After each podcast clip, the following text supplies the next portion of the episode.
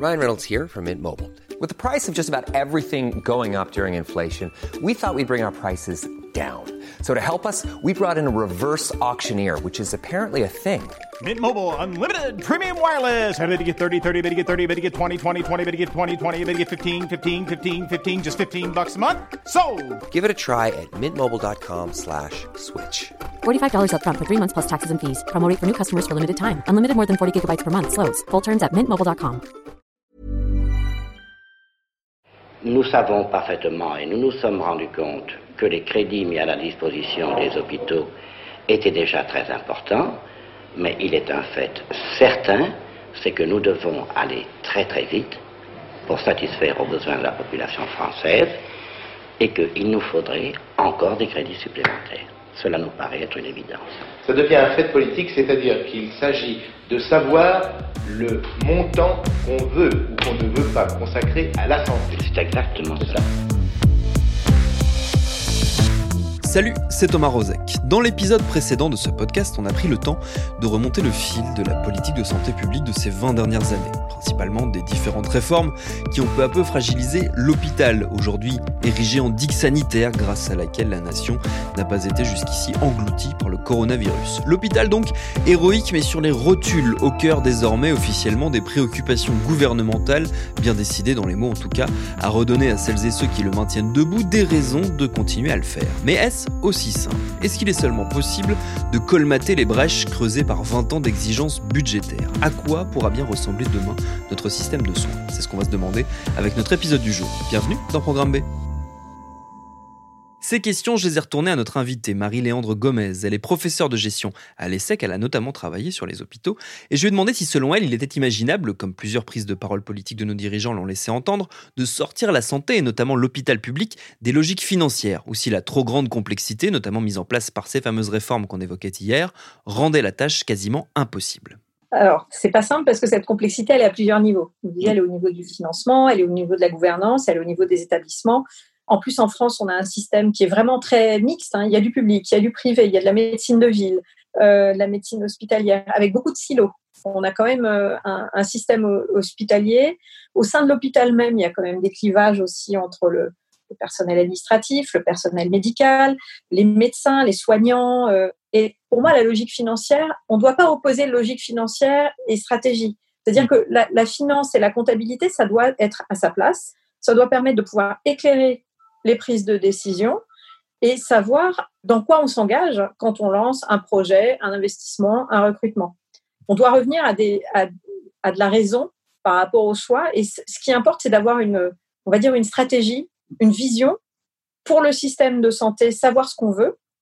Et ensuite, au niveau des établissements, une stratégie d'offre de soins qui soit adaptée par rapport au territoire, par rapport aux populations, en évitant d'avoir des établissements de santé qui se font la guerre les uns les autres, y compris au sein de l'hôpital public.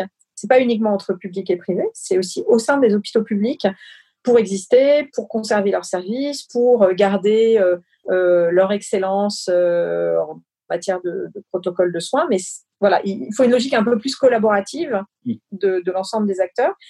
Et, et, la finance doit trouver sa place dans, comme un, un élément d'analyse qui permette aussi bien aux responsables, donc aux directeurs d'hôpitaux, mais aussi aux chefs de pôle et aux chefs de service de prendre les décisions. Parce que la finance, c'est pas que pour les directeurs d'hôpitaux. C'est aussi pour euh, les chefs de service, pour euh, éclairer un certain nombre de, décisions, savoir s'ils ont intérêt à, euh, à, aller, par exemple, vers un, vers un fournisseur plutôt qu'un autre, savoir dans leurs conditions si en termes de, qualité, en termes de d'efficacité, en termes de coût, en termes voilà pour avoir une, batterie d'éléments suffisants. Et ça, malheureusement, cet éclairage, euh, il n'est pas souvent vu comme en complément des autres éléments euh, de, prise de décision. Et souvent, en fait, c'est trop simpliste. C'est-à-dire, on va par exemple se dire, on va aller prendre le, moins cher dans les fournisseurs, mais on se rend pas compte que bah, deux ans plus tard, une fois qu'on est lié aux fournisseurs, les prix vont augmenter. Et on est lié contractuellement au renouvellement du contrat. Le coût de changement du, du fournisseur est trop élevé. Voilà, l'hôpital n'est pas toujours bien armé sur ses outils financiers, ses prises de décision. c'est très contrôlé, hein, l'hôpital et les dépenses de l'hôpital. On manque pas de contrôle. Le problème, c'est comment on utilise ces contrôles pour progresser, pour mieux prendre des décisions et puis aussi pour avoir une politique d'ensemble. La vraie complexité de l'hôpital, c'est que il est au cœur d'un système de soins en France. Il y a des pays où c'est plus équilibré entre euh, la médecine de ville et l'hôpital. Et nous, on demande beaucoup à notre hôpital public. On a la chance d'avoir un hôpital public euh, qui est, plutôt performant en matière de soins. Et en contrepartie, on se tourne euh, très vite vers lui. Donc, il faut, replacer aussi l'hôpital dans une stratégie plus large du, système de santé, parce que si l'hôpital voit son nombre d'actes augmenter considérablement et les urgences s'engorger, c'est pas tellement parce que les urgences de l'hôpital sont pas efficaces. Alors, quelquefois oui, hein, dans certaines situations, mais c'est aussi parce qu'on n'a pas d'autres recours et qu'on n'oriente pas les patients. Donc, il y a aussi quand même tout un, travail qui est à repenser autour de l'ensemble du système de, de santé. Ce que révèle cette pandémie, c'est qu'il est des biens et des services qui doivent être placés en dehors des lois du marché. Le Ségur de la santé permet de réunir tous les acteurs de la santé et du grand âge pour construire ensemble l'avenir de l'hôpital et plus largement une nouvelle organisation des soins, pour trouver les moyens d'accélérer la rénovation en profondeur de notre système de santé. Sur cette euh, redéfinition qu'on a la sensation de voir approcher, parce que c'est encore très très flou et c'est pour l'instant essentiellement du, discours euh, politique, est-ce qu'elle signe le, un changement de doctrine euh, une modification totale de la manière dont on percevait jusque-là, en tout cas depuis au moins une quinzaine d'années, euh, la façon dont devait être géré l'hôpital public, sans faire de la divination euh, à la petite semaine, hein, parce qu'on est, on ne sait pas encore, je le disais, concrètement quelle forme ça prend, mais est-ce qu'on peut imaginer que ça signe le début d'une nouvelle doctrine, d'une nouvelle ère fondamentalement différente pour l'hôpital public? Moi, j'en suis pas persuadée. J'aimerais que justement on se repose les questions avec la crise de la façon dont le système de santé français repose essentiellement sur euh, l'hôpital, qu'on tire les leçons de la coordination ou du manque de coordination entre la médecine de ville et l'hôpital, sur la prise en charge des patients, la, la, place des urgences, sur les systèmes de financement. Mais je ne suis pas sûre que culturellement ce soit si simple que ça, en fait on a quand même des, choses positives hein, de, cette crise, notamment bah, la capacité qu'ont eu les, services de réanimation à faire preuve euh, d'une grande flexibilité, parce que autant sur les lits d'hospitalisation, on, a moins de lits d'hospitalisation en France qu'en Allemagne. Hein. on, est, euh, on est à 6 lits d'hospitalisation en France sur 1000 lits, alors qu'en Allemagne, on est à 8. Mais surtout, en fait, en, réanimation, on a deux fois moins de lits. On est à, à 3 lits, euh, alors que les Allemands sont à 6.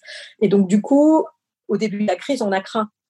Et en fait, les hôpitaux français ont montré leur capacité à ouvrir des lits de réanimation, à mieux gérer les lits de réanimation, à s'organiser différemment. Il y a des endroits où on a fait appel aux cliniques privées euh, de façon à pouvoir réorganiser euh, l'offre de soins. Mais bah, en fait, il suffit pas que de ça. Il faut se poser la question aussi pourquoi finalement en France la prise en charge des patients Covid a reposé sur l'hôpital et pas sur la médecine de ville, qui est un choix lourd et qui est très euh, cohérent avec la culture de soins française, mais qui fait qu'on a eu dans les hôpitaux des patients qui arrivaient en situation très dégradée et qui du coup allaient en réanimation. Les cas modérés euh, en réanimation, il n'y en a pas beaucoup. Je veux dire, nous n'avons pas réussi à sortir un patient euh, actuellement en moins de 5 jours. La plupart d'entre eux, ils sont là depuis maintenant 14 jours, puisque je vous ai dit qu'on a commencé le 15 mars et ils ne sont pas sortis de réanimation. Un document interne de la PHP sur le devenir de 1600 personnes entrées en réanimation indiquait que 16% étaient décédés après 10 jours, 27 après 20 jours et 31% après 34 jours. On pourrait, j'espère que ce sera fait au niveau des hôpitaux, tirer la leçon de ce parcours des patients Covid pour euh, voir si euh, une prise en charge un peu plus en amont avec euh, une plus grande mobilisation de la médecine de ville n'aurait pas permis d'éviter à la fois tous les morts en EHPAD et euh, d'avoir des patients qui arrivent euh, dans, vraiment dans des situations très complexes dans les hôpitaux. Et ça, ça ferait du bien à notre système de santé dans son ensemble. Mais ça veut dire aussi mieux fonctionner du coup entre le public et le privé. entre la médecine générale et la médecine de spécialité. L'un des grands classiques en ce moment, euh, des, grands arguments qui revient, c'est qu'on rappelle beaucoup euh, que jusqu'ici, la norme était plutôt à la fermeture donc de lits ou de structures. Il y a eu des cas assez emblématiques, notamment plusieurs affaires de maternité qui fermaient euh, dans des zones moins peuplées ou qui ne correspondaient plus aux critères euh, qui permettait de maintenir ouvertes ou pas des, structures. Est-ce qu'on se dirige vers des réouvertures massives?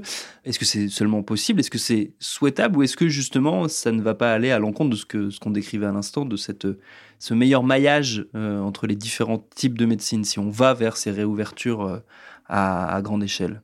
Alors déjà, si on s'interroge sur la, pénurie de, lits en France, donc si on revient sur nos, donc nos six lits d'hospitalisation pour 1000 habitants, on n'est pas très loin, euh, on est plutôt dans le haut hein, de, la fourchette. Au-dessus de nous, il y a l'Allemagne hein, en Europe, hein. mais euh, le Royaume-Uni sont à deux lits pour 1000 habitants. Bon, après, c'est le Japon et la Corée qui sont au-dessus de 12 lits euh, par habitant pour, pour 1000 habitants. Là, c'est voilà, on n'est plus du tout sur les mêmes modèles. est-ce qu'on est-ce qu'on manque de lits d'hôpitaux en France? Moi, j'en suis pas du tout persuadée parce que le, la prise en charge des patients est, est pas du tout la même on avait un taux d'occupation qui n'était pas très bon. Maintenant, on a un taux d'occupation dans les hôpitaux qui est de l'ordre de 80% des lits. Là où on a des problèmes, c'est aux urgences, où on a eu quand même euh, en 2018 180 000 nuits dans les urgences dans un brancard sur un toit. Et ça, c'est anormal. Ça, c'est vraiment. Euh, mais c'est plus lié à un problème d'engorgement des urgences et sans doute aussi de flexibilité dans l'organisation des établissements entre les urgences et les autres services qu'un besoin de lits supplémentaires dans les urgences. On n'a pas du tout un dysfonctionnement comme on peut avoir dans d'autres pays où on a des temps d'attente aux urgences qui sont euh, au-delà de 6 heures pour une prise en charge euh, vraiment urgente. On n'a pas ça en France. Donc, euh, moi, je, ne pense pas que cette crise nous pousse à réouvrir des lits. Je pense qu'elle nous pousse à mieux repenser la prise en charge des patients et pas forcément la prendre du point de vue de l'hôpital. Je trouve ça un peu dommage qu'on n'ait pas tiré les leçons de précédentes crises où il a été dit, ça a été écrit sur la crise du H1N1 que on n'avait pas assez mobilisé euh, en amont la médecine de ville. On a refait la même chose pour la crise du Covid. Donc ça, c'est quand même un petit peu dommage de ne pas arriver à tirer parti des, les mm. retours d'expérience euh, qu'on a eus. Donc, euh, le fait qu'on ait diminué des lits d'hôpitaux vient du développement de l'ambulatoire et de la diminution aussi de la durée moyenne de séjour. Ici, pas de brancard, mais des patients autonomes qui peuvent se rendre au bloc opératoire tout seuls en marchant et qui n'ont donc besoin d'aucune assistance. C'est pas la chirurgie qui est ambulatoire, c'est le patient qui est ambulatoire. L'acte chirurgical n'est pas différent qu'on le fasse en hospitalisation conventionnelle ou en hospitalisation ambulatoire, mais c'est le circuit du patient, le parcours qui va être différent. Et ça impose aussi de déléguer une certaine, une certaine part des responsabilités du médecin vers le patient, puisque le patient va être vraiment acteur de sa prise en charge et va être plus autonome, plus autonomisé euh, puisqu'il va, il doit être capable d'alerter si jamais ça ne se passe pas tout à fait normalement comme ça devrait en tout cas.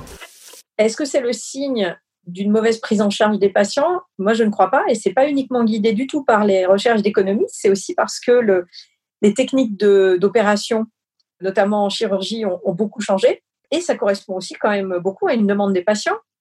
Il y a des patients qui, euh, qui veulent rester à l'hôpital ou qui ont besoin de rester à l'hôpital, c'est vrai, notamment parce qu'il y a des situations sociales aussi de précarité, euh, d'isolement qui fait que certaines personnes mais ne peuvent pas forcément être euh, renvoyées euh, chez elles trop vite. Il faut trouver une solution sociale et qu'on manque de lits aval, on manque de solutions d'hébergement, on manque, mais dans beaucoup de cas, l'ambulatoire, c'est aussi très apprécié par les patients. C'est aussi des techniques de soins qui sont et d'intervention qui sont moins invasives faut pas forcément souhaiter un retour en arrière, euh, en arrière là-dessus. Moi, ce qui m'ennuie plus, alors il y a deux choses. Il y a effectivement les patients qui sortent de l'hôpital et la façon dont ils sont pris en charge, soit en soins de suite, soit dans des structures sociales, euh, qui peut poser question. Il y a le vieillissement de la population avec les problèmes de dépendance. Et donc, euh, un patient un peu âgé qui était dans un EHPAD, mais qui n'était pas très dépendant, qui voit son niveau de dépendance accru suite à son hospitalisation, ça devient très compliqué. Donc, quelquefois, on a des gens qui restent dans des services à l'hôpital alors qu'ils n'en ont plus besoin. et l'hôpital les garde. Mais c'est pas non plus la bonne solution. Donc ça, c'est une vraie question. Il y a des besoins vraiment en psychiatrie. On a vraiment trop taillé dans la psychiatrie ou pas assez augmenté la psychiatrie à certains endroits, mais en tout cas, il y a un déficit en psychiatrie qui est flagrant. Si on a trop de malades pour un service, la, direction nous dit rajouter des lits de camp dans les placards ou dans les bureaux, des trucs comme ça. Donc, quelqu'un de malade arrive, finit par dormir dans un bureau, sans chiottes, sans lavabo, une porte qui ferme pas à clé. Dans les lits dont je vous parlais, les lits de camp, ça nous est arrivé de mettre des personnes âgées de 80 balais. il y a autre chose qui me préoccupe par rapport à la diminution du nombre de lits, c'est que souvent, ça s'est accompagné d'une diminution du personnel soignant, alors que la prise en charge en ambulatoire demande au moins autant de personnel qu'en hospitalisation. Et donc ça, ça c'est vraiment le, le point le plus critique. C'est pas le nombre de lits parce que finalement, le nombre de lits, on avait un taux d'occupation qui n'était pas satisfaisant compte tenu des évolutions des techniques de soins. Vous avez souligné un point qui effectivement me, paraît essentiel. Le gouvernement a communiqué pas mal ces derniers temps sur la rémunération, notamment des soignants. On a bien senti qu'il y avait un geste qui était en, cours de préparation euh, en direction du, personnel soignant. Euh, est-ce qu'un des plus grands défis de l'hôpital public, ça ne va pas être dans les années qui viennent, à la fois de rémunérer euh, à la hauteur de leur engagement et à la hauteur de la qualité de leur travail les soignants déjà en poste, mais aussi et surtout de continuer à susciter des vocations alors que crise après crise, on nous décrit le métier comme étant horriblement délabré? Le terme de gestion des ressources humaines n'est pas forcément très beau, mais euh, il y a vraiment un problème d'accompagnement des carrières, de recrutement, de, rétention du personnel. Il y a un problème de rémunération, mais je pense que le, problème de rémunération, c'est pas le principal.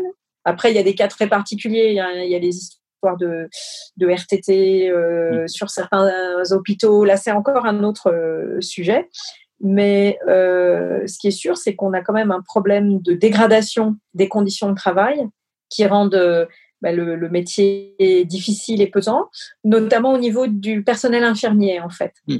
C'est celui qui, qui, souffre le plus euh, à l'hôpital. Moi, je rentre dans des chambres, je, c'est top chrono en fait. Hein. Mm. Donc j'ai cinq minutes pour poser ma perfusion, demander comment il va, faire un petit tour, le réinstaller. Il faut que j'y aille. Enfin, mm. je cours entre mes chimios que je dois poser toutes les heures qui sonnent avec une pompe, plus les fins de vie, plus tout ci, tout ça. Et en fait, le travail, il est, la qualité de travail, elle est délabrée. La relation humaine, il y a des jours où il y a des patients, ceux qui vont bien, je ne les vois pas. Nous, ça nous crève le cœur. Et on rentre chez nous, on a un, sentiment d'avoir mal fait notre travail. Mm. Et, et, forcément, bah, c'est sur notre intégrité, sur notre vie personnelle que ça joue. Les dépenses de personnel, elles ont beaucoup diminué hein, quand même. Elles représentent euh, maintenant euh, un peu moins de 60% hein, des, dépenses totales des hôpitaux euh, publics. Donc c'est 46 milliards en fait sur les 80 milliards de dépenses des, hôpitaux publics. Donc c'est beaucoup, mais c'est un, ratio qui est dans la norme dans le secteur des, des, services. Et les hôpitaux sont souvent les premiers employeurs dans leur région ou dans leur ville. Les salaires ne sont pas en tant que tels si mauvais que cela. C'est juste qu'il y a donc des heures qui sont pas payées, des conditions de travail qui sont dégradées, des, euh, parce qu'on manque de personnel, un surcroît d'activité, alors que en même temps que euh, le personnel est moins nombreux, on a aussi plus de patients qui passent par les hôpitaux hmm. et des patients qui arrivent dans des situations plus graves en fait, avec des, euh, des patients par exemple âgés, avec des, des pathologies multiples, donc, euh, si on, voit par exemple le dernier, le dernier rapport qui a publié la Cour des comptes sur la PHP, qui montre que euh, pour les infirmiers, euh, les effectifs ont augmenté. Hmm. Ils ont augmenté de 6% les effectifs infirmiers de la PHP, mais leur activité a augmenté de 14% dans le même temps. Et ils ont un temps de travail qui est légèrement inférieur dans les textes à la durée réglementaire, mais euh, les heures sup euh, ne sont pas régulièrement payées. Il y a un, taux de, rotation du personnel, donc un turnover qui est de 10%. C'est énorme, donc ça montre quand même une insatisfaction du personnel qui, démissionne hein, ou qui change, enfin qui demande sa mutation. Et puis un absentéisme de 7%. Ça, normalement, ça devrait quand même alerter sur euh, les risques psychosociaux, sur le malaise. Et donc ça, normalement, ça devrait faire l'objet d'un plan sérieux sur l'accompagnement du personnel, le recrutement, la rétention, les carrières, à quel moment euh, on, incite les infirmiers à passer des, éventuellement des concours qui leur permettent euh, d'évoluer, donc euh, comme cadre infirmier ou vers d'autres métiers qui sont moins exigeants physiquement. et sur lequel ils, peuvent avoir des vraies compétences. Hein, comment on, gère les, remplacements pendant les congés maternité notamment, pendant les congés maladie. voilà, donc toutes ces questions-là, en fait, demanderaient une vraie une valorisation, mais ne serait-ce déjà que la prise en considération des, des difficultés du métier. Et ça, je pense que c'est là-dessus que ça va évoluer grâce à la crise. La crise est arrivée en plein dans la réforme des retraites. Et donc, je pense que les deux ensemble vont amener à repenser le statut des soignants, les psychologues, les euh, infirmiers, les rééducateurs, toutes ces fonctions qui ont été euh, mises en lumière euh, pendant, pendant la crise et qui sont largement sous-estimées.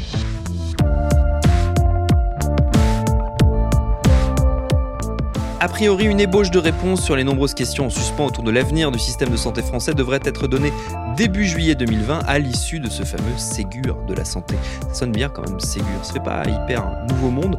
Bon ça, on finit par s'y habituer. Merci à Marie-Léandre Gomez pour ses réponses. Programme B, c'est un podcast de Binge Audio préparé par Lauren Bess, réalisé par Adal El Madani. Abonnez-vous sur votre appli de podcast préféré pour ne manquer aucun de nos épisodes. Facebook, Twitter ou Instagram pour nous parler. Continuez de bien vous laver les mains, de respecter les gestes barrières et de défendre l'ensemble de notre personnel soignant. Et à demain pour un nouvel épisode.